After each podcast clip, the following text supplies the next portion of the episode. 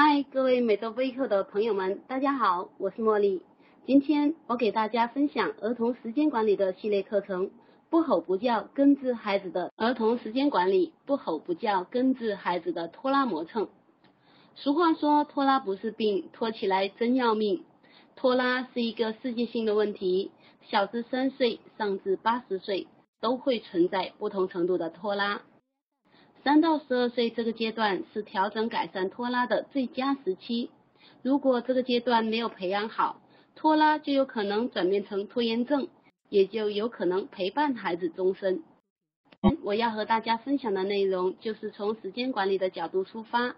那我带大家进入的形式，主要是和大家分享方法和工具，因为很多理论大家或许都明白，但是缺乏有效的解决方案。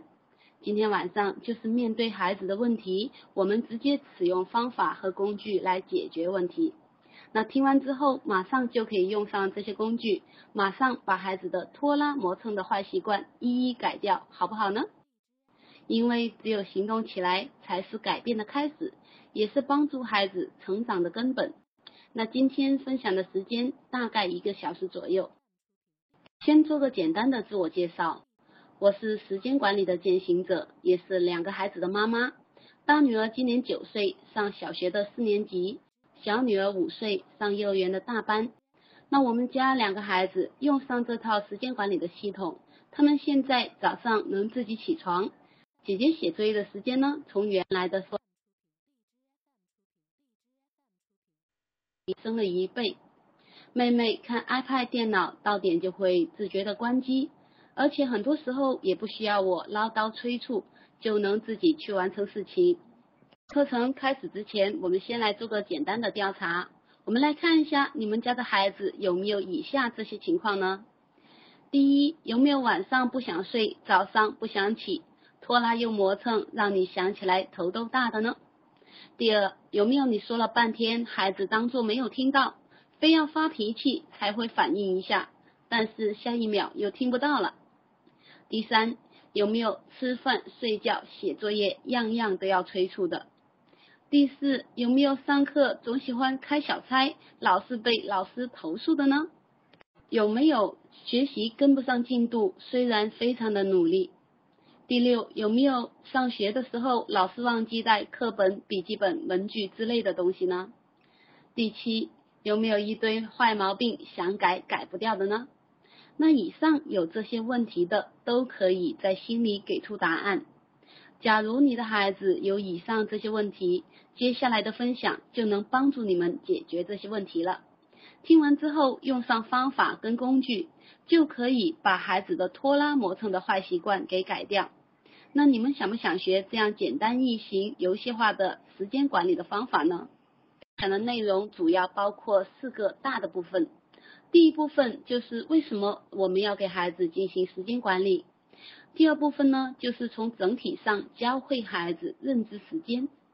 第三部分就是儿童时间管理到底管些什么内容，就具体的案例和大家进行细致的分析。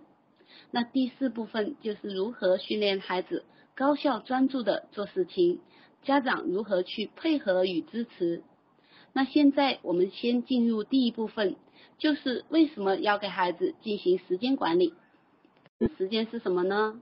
其实时间是最公平的资源，它给每个人每天都是二十四个小时，但是时间又是最不公平的，它给每个人每天都不是二十四个小时。比如说，像孩子同样晚上需要写家庭作业，为什么有的孩子可以高效快速的完成，然后就可以跑去无忧无虑的玩了？那为什么会有别的小朋友写作业的时候拖拖拉拉的，边学边玩，甚至写到睡觉之前还没有办法完成，急得要哭的呢？像有些孩子做事情本来十分钟就能做完的事情，孩子拖拉磨蹭做了一个小时。那你就不不得不在后面不停的叮嘱他该怎么做，你还有可能会越来越不耐烦，越来越暴躁。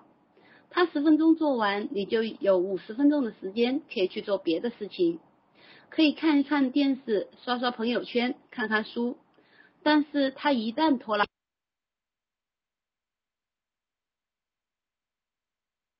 那好不容易等他到他晚上睡着的时候，你也累了，差不多想睡了，你的一天就这样过去了，有吗？所以孩子拖拉磨蹭就是在浪费时间。那你觉得要不要给孩子进行时间管理呢？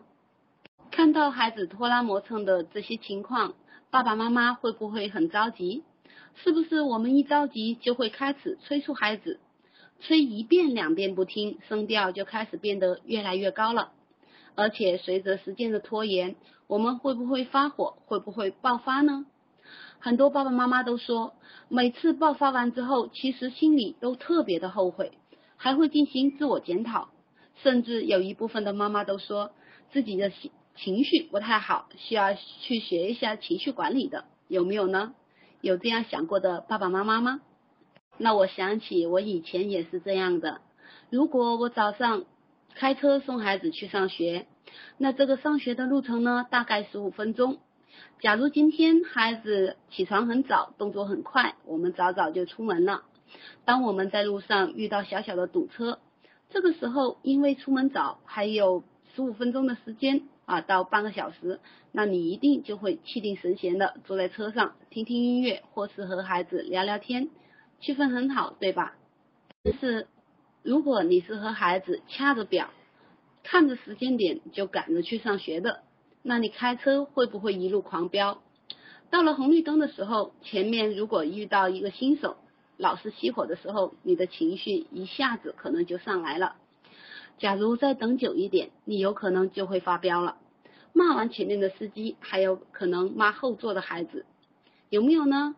我以前就经经常有，我就会说，都怪你，叫你起床就是磨磨蹭蹭，怎么动作这么慢？你看吧，现在要迟到了，你自己等着挨老师批评吧。所以很多时候看似好像是情绪的问题，真的是情绪的问题吗？还是时间的问题呢？所以孩子拖拉磨蹭不仅会浪费时间，还会引发孩子和大人情绪的大爆发。那你们觉得要不要给孩子进行时间管理呢？所以在孩子还小的时候，我们就要让孩子对他自己的时间进行管理，培养他有一个正确的时间观念。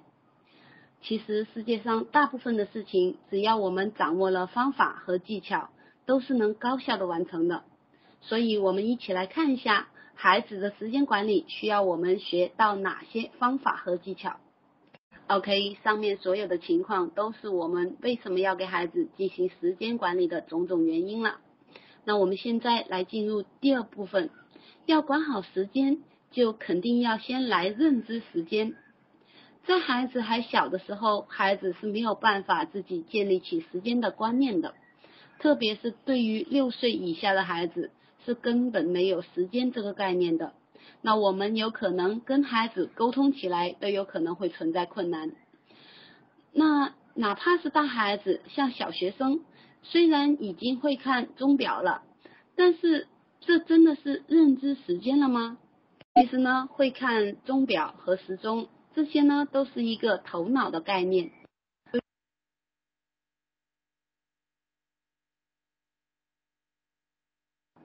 我们想让孩子认知时间，必须要借助工具，帮助孩子呢建立起正确的时间观念。那该选择什么样的工具呢？除去传统的综合表以外，那我们会推荐使用计时器和沙漏等这些工具来帮助孩子认知时间。这些呢都是有提醒功能的，让孩子呢能够看得到、听得到，也可以让孩子感觉得到时间长短的东西。那我们要在生活中呢，经常去运用这些工具跟孩子进行互动。比如说，可以跟孩子一起玩计时的游戏，那很多游戏都是可以帮助孩子提升时间的感知力的。需要对时间呢有一个整体的认识。对孩子来说，想要摆脱拖拉磨蹭，最好就是从一天的习惯入手，是最为合理也最为有效的。这也是亲子儿童时间管理的核心基础。这个核心基础只需要通过一张图，就可以把一天的时间概念传递给孩子了。这就是我今天要推荐给大家的第一个工具——一日时间图。这张图呢是我们家大女儿一天二十四小时的时间分布图。大家可以看到，她是晚上九点钟熄灯睡觉，早上六点五十起床，大概每天呢能保持九个半小时的睡觉时间。早上七点半出门，八点钟到学校，八开始一整天的生活。那下午呢五点十分就放学回家。点钟回到家，六点到六点半就是我们家的吃饭时间。六点半孩子就开始做作业，一直到晚上的八点钟。这个时间呢，我会用番茄钟来让孩子高效的做作业。那关于番茄钟的使用，我会在后面呢还有继续的讲解。八点到八点半就是做睡前准备的事情。八点半呢就上床进入阅读时间，先是我跟他们读绘本或者看纸质的书。时间早呢，会提前关灯睡觉，但是最晚不会超过九点钟熄灯。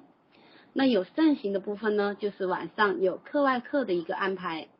新部分的课外课的时间安排呢，就是五点十分上学，五点五十就是啊吃晚饭的时间，六点到七点钟的时间就是绘画课，七点到八点呢就是写作业的时间。后面的时间呢，跟平时的时间是重合的，做睡前准备和阅读。通过这样一张时间图，我是不是很好的了解到了自己家的孩子一天时间的安排？孩子自己呢，也可以做到一目了然。那你们可以根据孩子的情况画一张孩子的时间图，这样孩子就能明白他做的每一件事都是有对应的时间段的。这对于孩子呢，认知时间是有很大的帮助的。只有孩子把时间跟他自己做的每一件事都关联起来，孩子才会知道他做的事情是有快慢之分的，而且呢会影响到后面事情的一个进度。时间图，孩子也能把时间跟他要做的事情呢关联起来了。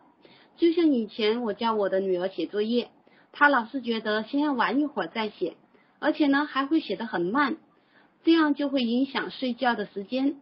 睡得晚，第二天就有可能起不来，起不来状态就不会太好，上课就没办法专心。反过来，假如睡得早，当然就能起得早，这样呢，孩子精力就会非常好，精力好了，学习状态就是最好的，学得好了，晚上回来做作业就特别的快。像这些循环，你们有没有仔细的思考过呢？所以呢，你们发现没有，睡眠才是对孩子最重要的，睡眠是对孩子的第一教育。孩子呢，不能睡得太晚，更不能睡得没有规律。睡觉对于孩子大脑发育又有非常重要的意义。只有睡得好的孩子，他的身体才能长高，身体的免疫系统呢也会更好，就不容易生病，他身体各个方面的状况呢才会更好。睡眠会受到非常多因素的影响，包括早上起床你在什么时间段叫醒孩子，这其实都是有讲究的。假如你在孩子深度睡眠的时候吵醒他，他一整天的情绪呢，其实都会受到影响。那如何监测孩子的睡眠，训练孩子的睡眠习惯呢？那有精力管理的课程，那今天晚上呢没有办法在这里一一做讲解。那很多家长也会问，你们家我们家的孩子晚上就是不睡，有这种原因那种原因很多很多的原因。那我现在想问问大家，有一个钟是世界上最昂贵的钟，你们知道是什么钟吗？我想很多人心里面都已经有答案了。是的，就是孩子的生物钟。如果你们家的孩子呢，生物钟管理好了，有了一个规律的作息时间。这样就能形成良好的习惯。对于大人来说，孩子没有规律就会浪费大人的时间，那我们就要花更多的精力对孩子进行管理。那假如呢，我们把孩子的生物钟培养好，我们才会有更多的时间做更多的事情。所以，我们对孩子进行时间管理，主要盯着三个大的坐标：睡觉、起床和做作业。对于年龄小的孩子，只要管好吃饭、睡觉和运动量就可以了。这是一天时间管理坐标的关键点。那我刚刚也说了，只要睡得早，孩子他自己早上就能自己起床。所以像我们家的孩子，晚上到点就算他没有完成作业，必须九点钟关灯睡觉，这是固定下来的，在我们家呢基本上是不变的。周一到周五一定要固定，周末和寒暑假还可以做适当的调整。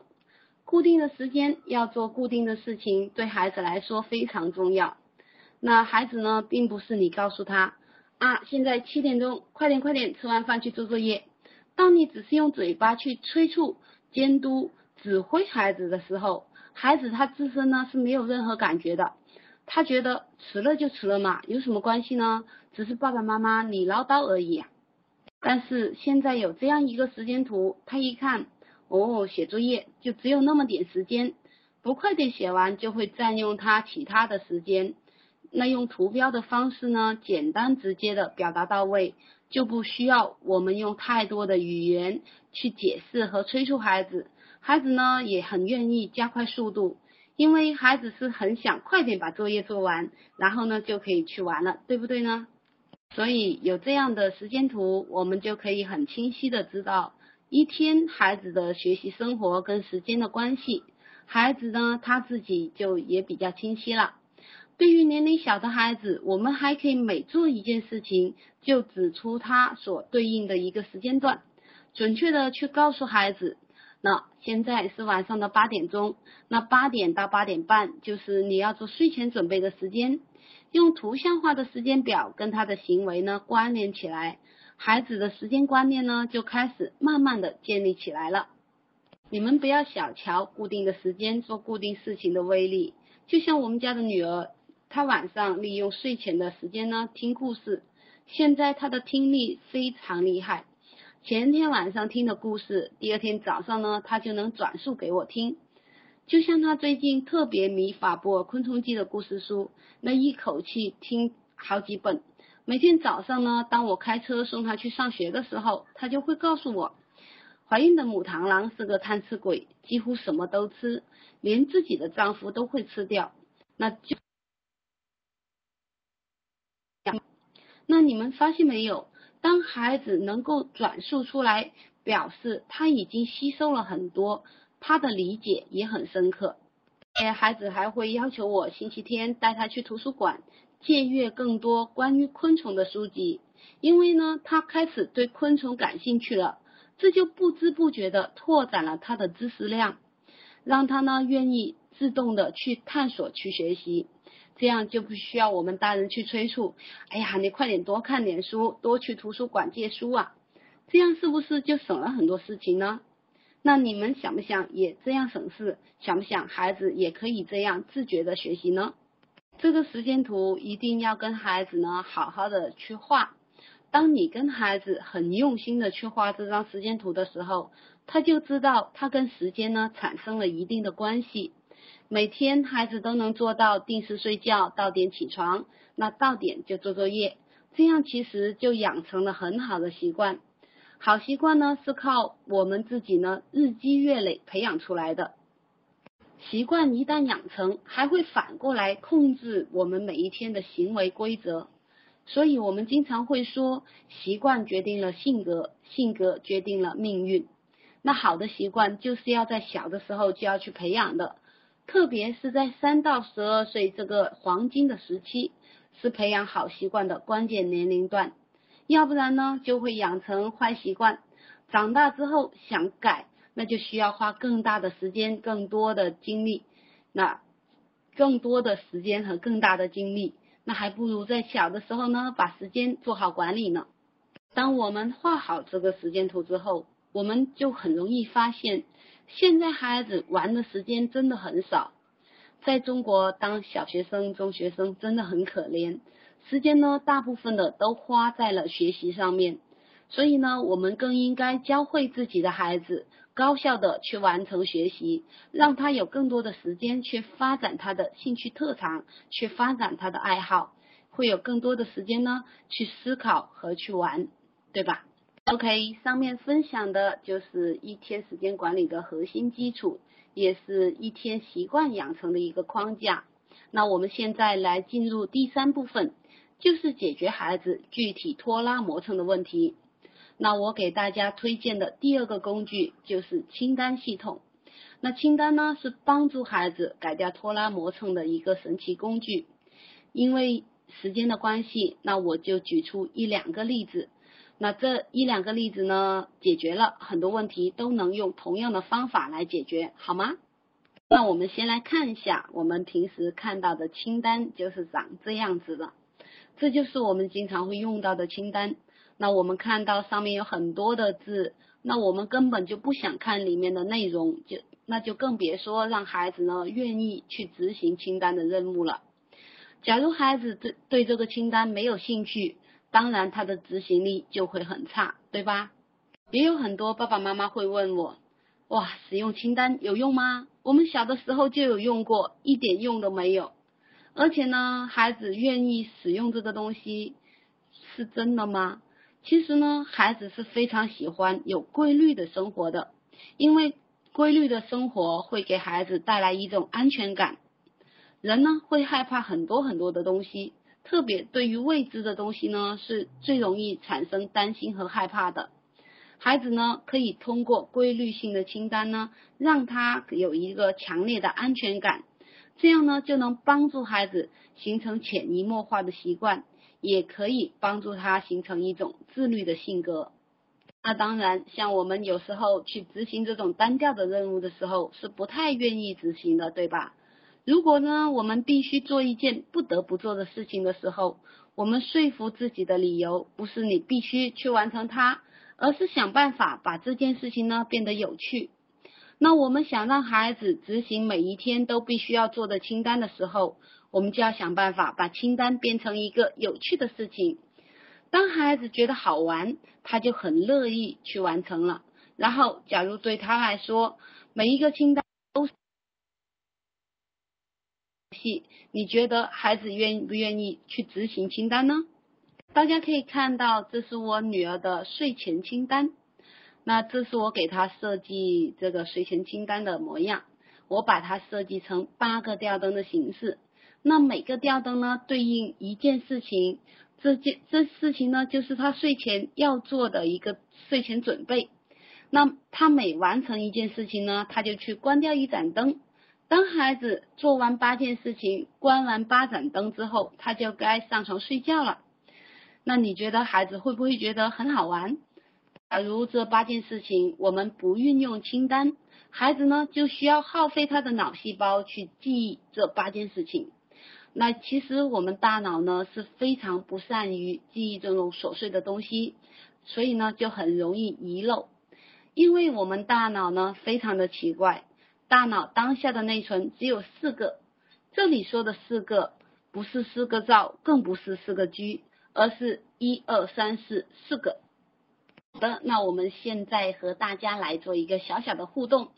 那我说出动物的名称，你们按照动物的个头大小进行排列顺序。那好了，我现在要开始出题目了。熊猫、刺猬、大象这三种动物从大到小排列。哈，你可能一下子就想到了，大象最大，然后是熊猫。最后是刺猬最小，对吧？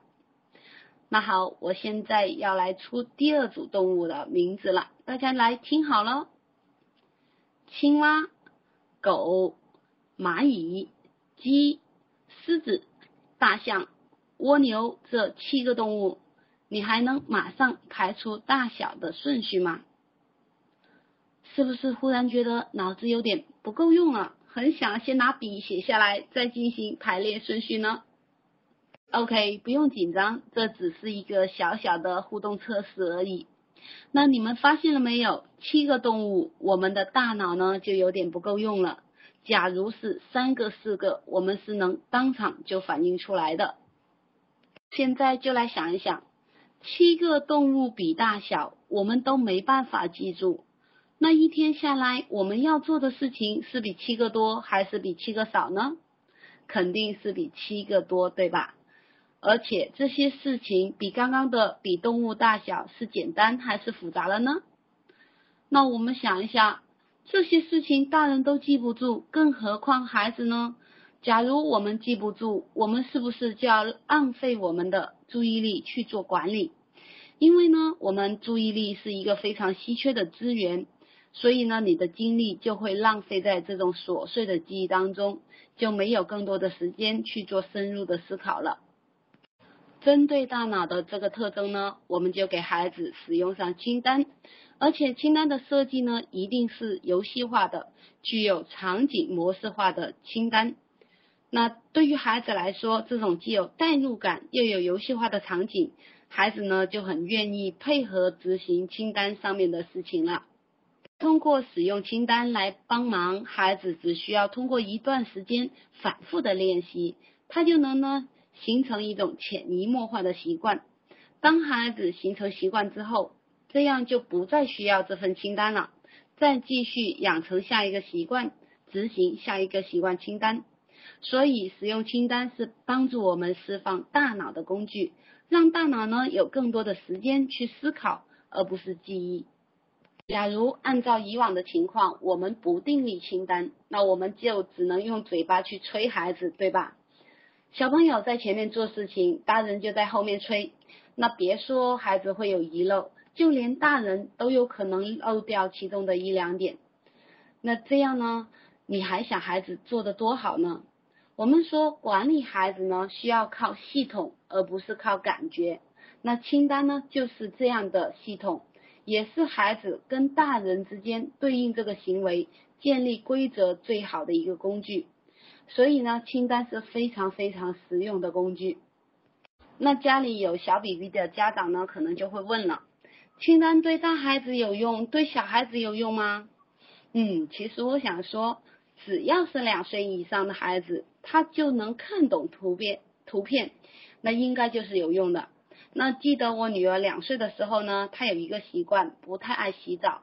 那为了让她爱上洗澡，我们就一起玩过家家的游戏，让他给芭比娃娃洗澡。刚开始呢，我们就教他怎么给芭干干净净。那我就教我的女儿怎么洗。那从洗脸、擦耳朵、抹泡泡到冲水的细节呢，我都教得很仔细。那我的女儿呢，不但按照我教她的做，还要求我给芭比画一张洗澡图。每一天呢，她都仔细的给芭比洗完之后呢，她就给自己洗。那这个过程呢，完全是按照这个洗澡图的流程进行的。所以从那个时候到现在五岁，那她一直按这个流程洗澡，到现在她已经可以独立洗澡了，还不会遗漏掉其中的细节。那其实呢，反过来看，就是归功于那一张芭比的洗澡图。那其实我回想一下，这张芭比的洗澡图就是我现在和大家讲的清单，只不过换成图像的形式表现而已。那相比之下，姐姐洗澡呢就会老是忘记洗脸。那她每次洗澡出来，当我看到她发际线上没有水渍的时候呢，我就会问她。你今天是不是忘了洗脸呢？那姐姐呢就只能呵呵了。其实啊，孩子的习惯在萌芽的阶段就培养好，年龄小的妹妹可以做的比年龄大的姐姐更好。那我现在给孩子设计清单，主要就要考虑孩子的参与度，设计好玩的清单，让孩子参与进来，那他的积极性呢就会变得很强。像前段时间我给妹妹设计清单，那我就拿给她涂色。他拿到清单呢，他就说他知道早上起来第一件事就是要上厕所。那我就问他你怎么知道？因为我根本没有跟他讨论。他就说你不是已经画了一个马桶吗？我已经把马桶涂成了蓝色，马桶里面还涂成了黄色，因为因为呢里面有我的尿尿。哎，你看孩子理解是不是特别的深刻？我都不需要做任何的一个解释，孩子就能理解到位了。当然，我们的清单呢有很多种，能够帮助孩子在生活的方方面面培养成好习惯的。那有起床的清单、睡前的清单、写作业的清单、刷牙、洗手、吃饭、吃零食都有清单，有回家的清单、书包的清单，还有周末和假期的清单。当然，这么多清单并不是一次性给孩子用的，那先从一两个清单开始，当孩子呢慢慢习惯之后呢。再做添加或者删除，也许这个时候有人就要问了：哇，你们家清单这么多，会不会太僵化不灵活呢？清单是让我们管理好日常必须要做的事情的。那假如这些事情都可以高效的完成，又不需要我们大人催促，孩子才会有更多灵活的时间，才会有更多玩的时间。那反过来，他要做的事情呢，太灵活了，不是忘了这个就忘了那个。那爸爸妈妈就要很唠叨的跟在他后面，他就必须在你的唠叨声中把事情做完之后啊才能去玩，这样算起来其实才是浪费时间。这不仅是浪费孩子的时间，也是在浪费爸爸妈妈大人的时间。OK，我们来进入第四部分，我们来讲一讲孩子写作业的效率如何提升百分之五十。那这部分呢是针对上小学的孩子提升效率用的。那实际上呢，上幼儿园阶段的孩子呢，也可以通过这样的方法来训练孩子的专注力。来想一想，孩子不专注做作业是怎样的一个情况？我想家里有小学生的爸爸妈妈一定非常的熟悉。那当孩子一写作业，他可能一会儿要喝水，一会儿还要上厕所，一会儿削削铅笔。一会儿还要看一下电视，当然他有更多吸引他的东西，这样一来二去，他就很磨蹭、很拖拉了，对吗？那如果我们大人同样不懂得专注学习的重要性，你就让孩子这样分散注意力，让孩子呢东搞西搞，这样呢就会造成孩子写作业拖拉的问题，久而久之就形成写作业慢的一个习惯。有三个特别好的方法可以提升孩子写作业的效率。那今天我给大家推荐的就是番茄学习法，这是一个意大利人发明的工具。那他把厨房用来的倒计时的闹钟呢拿出来给自己做测试，测试他自己能够专注做做事情多长时间。刚开始的时候他会发现自己五分钟专注都做不到。不过后来呢，经过慢慢的练习，他能够专注更长的时间，半个小时到四十五分钟。这呢就是番茄钟的图片，大家可以上淘宝呢就可以买到这个番茄钟。那对于孩子来说呢，刚开始让他专注很长的时间呢，孩子是很难做到的。这跟孩子的年龄呢是有关系的。那我们一般设计番茄钟呢，是根据孩子的年龄来做计算的。通常是孩子年龄的两倍到三倍。对于一个孩子八岁的孩子来说，坚持十五分钟到二十五分钟其实都是可以的。有些爸爸妈妈就很喜欢孩子写作业呢，一鼓作气，连续写一两个小时都不休息的，这样看起来好像哇，好专注，很高效。其实不是这样的。如果呢，孩子觉得在一个小时内，在做作业的过程当中呢，用走动、走神、偷懒的这些方式呢，偷偷的给自己放假。如果我们主动的去满足孩子的一个休息的需要，二十五分钟之后休息五分钟，他们呢就没有必要偷偷的给自己放假了。保持二十五分钟的学习，五分钟休息的节奏，这样看起来好像有些麻烦，但是效率是非常的高的。因为在学习的单位时间段内，孩子呢可以保持一个高度的专注，坚持二十五分钟就可以去去休息了，他的心情就会很好，而且呢短时间内呢孩子也不会感到累，就算是孩子坚持到二十分钟的时候开始有点想走神了，那他看一下番茄钟还有五分钟，哎呀他咬咬牙坚持一下，鼓励一下自己，那这样呢也是可以完成一个完整的番茄钟的。最后呢，就是经常使用番茄钟的孩子，他对于时间的敏感度呢会越来越强，他能更好的控制他的行为，提升他的效率，这也是我们希望收获的一个结果。孩子对于自然时间的感知呢越来越准确。那我们一直都说专注力呢还有一个定律，那就是专注力的迁移定律。当你们家的孩子呢？能在家里培养出一个专注做事情的习惯之后，那他在学校呢也非常容易专注的听课，上课的时候呢也就不容易开小差了。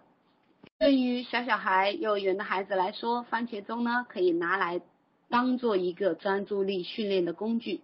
那因为孩子年龄还小，也可以当做一个计时器用，作为一个提醒的工具，让孩子知道时间节点就可以了。就像很多爸爸妈妈给孩子玩 iPad，如果你不给孩子使用番茄钟倒计时，孩子呢就会以各种方法呢拖延耍赖。这样呢，孩子就在这种拉锯战当中呢，他慢慢就形成不守时的一个习惯。那假如使用番茄钟，这个问题其实就得到了很好的解决，对吗？那今天和大家分享的内容就是儿童时间管理的一个大的框架。亲子儿童时间管理呢，就是围绕孩子一天的时间管理作为一个基础。其实呢，就已经对应了我和大家分享的第一部分一日时间图，这是一个基础的部分。那三到六岁的孩子培养的侧重点呢，就是培养孩子的生活习惯。在这个生活习惯当中，习惯的清单就是今天和大家分享的第二部分。这个清单的表现形式呢，确实是可以多种多样的。就像刚刚我和大家分享的睡觉清单。那可以是关灯的形式，也可以是猫头鹰的游戏的形式。游戏化的清单呢，就可以设计的特别有场景感，每一个设计呢，都会把孩子啊带入到游戏当中，就有强烈的代入感和游戏感，这样孩子呢对清单就会非常感兴趣。那七到十二岁的孩子培养的侧重点呢，就是培养孩子的学习习惯。只有孩子可以高效的完成作业。那他才会有更多的时间去发展他的兴趣特长，也才会有更多的时间去思考和去玩和探索他喜欢的东西。和大家分享的内容是所有儿童时间管理的内容的一小部分。那么多孩子的坏习惯需要进行改正，那先从哪一些习惯进行入手呢？那步骤该怎么样进行呢？按照什么样的节奏来改呢？那我们在每周微课已经开展了家长训练营的课程，那也有一大批的爸爸妈妈因为学习了时间管理，改变了孩子的之前的拖拉磨蹭问题。那如果大家想学习更多时间管理的方法，可以关注每周微课公众微信号的课程信息，或者咨询每周微课的老师。非常感谢大家的聆听，那今天的分享呢到这里就要告一段落了，也非常欢迎大家加入训练营的课程，那我们可以根据孩子的情况呢，呃，我们一起去改善孩子的拖拉磨蹭的问题，那相信我们还有这个缘分继续结缘，那今天晚上呢就到这里，感谢大家的聆听，感谢茉莉老师的精彩分享。谢谢各位群友的聆听，感谢各位群主的配合。如果你想进一步向茉莉老师学习，您可以在每周微课公众号对话框回复关键字“茉莉”或者字母 “M”，获得茉莉老师的联系方式。一月十八日是二零一七年春节前的最后一次课程，每周微课准备了新年大礼等待大家，敬请期待。二零一七年每周微课依然坚持为群主提供公益的优质微课转播，我们期待您的参与。至此，每周微课二零一六年累计开展妈妈微课八十期，也为二零一六年画上了圆满的句号。亦或您是第一次听到每周微课的课程，亦或你已经是每周微课的老朋友了，在这里我们都非常感谢您的关注和陪伴。二零一七年，我们将一如既往的为大家提供高品质的妈妈微课和服务，希望一路上继续有你。因此，我们也决定把二零一六年所有的妈妈微课笔记和录音一次性免费赠送给大家，以便您能够随时随地的收听和学习。需要的朋友可以直接点击链接领取。截止时间：二零一七年一月二十日。今天的课程到此结束，感谢大家的陪伴。再次用掌声谢谢茉莉老师的精彩分享，用鲜花祝大家晚安。